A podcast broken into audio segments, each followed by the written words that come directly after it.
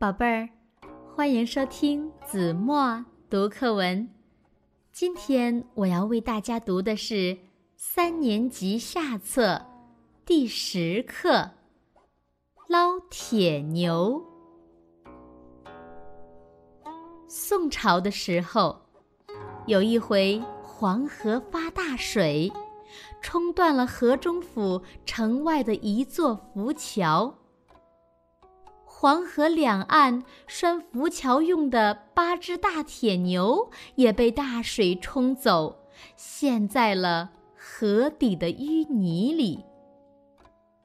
洪水退了，浮桥得重修，可是笨重的铁牛陷在河底，有哪个大力士能把它们一只一只捞起来呢？人们正在议论纷纷。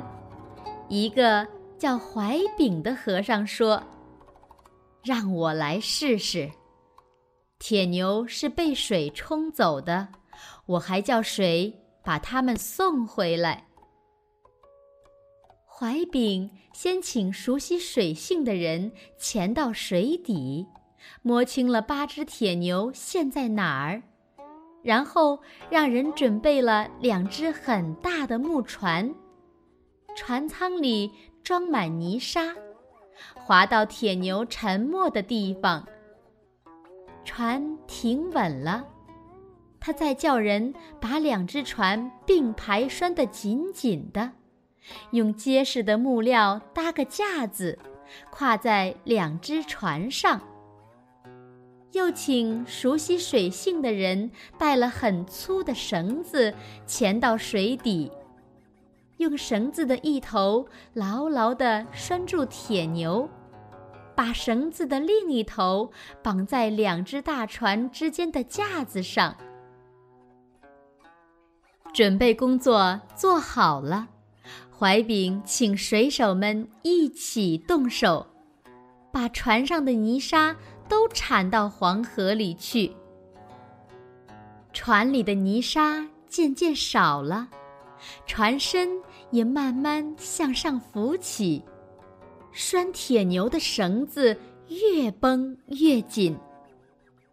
船靠着水的浮力，把铁牛从淤泥里一点儿一点儿地往上拔。船上的泥沙铲光了。铁牛也离开了河底。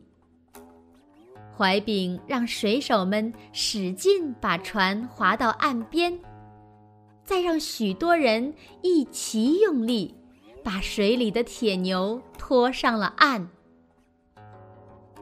怀炳让人们用这样的办法，把八只笨重的铁牛一只一只的拖了回来。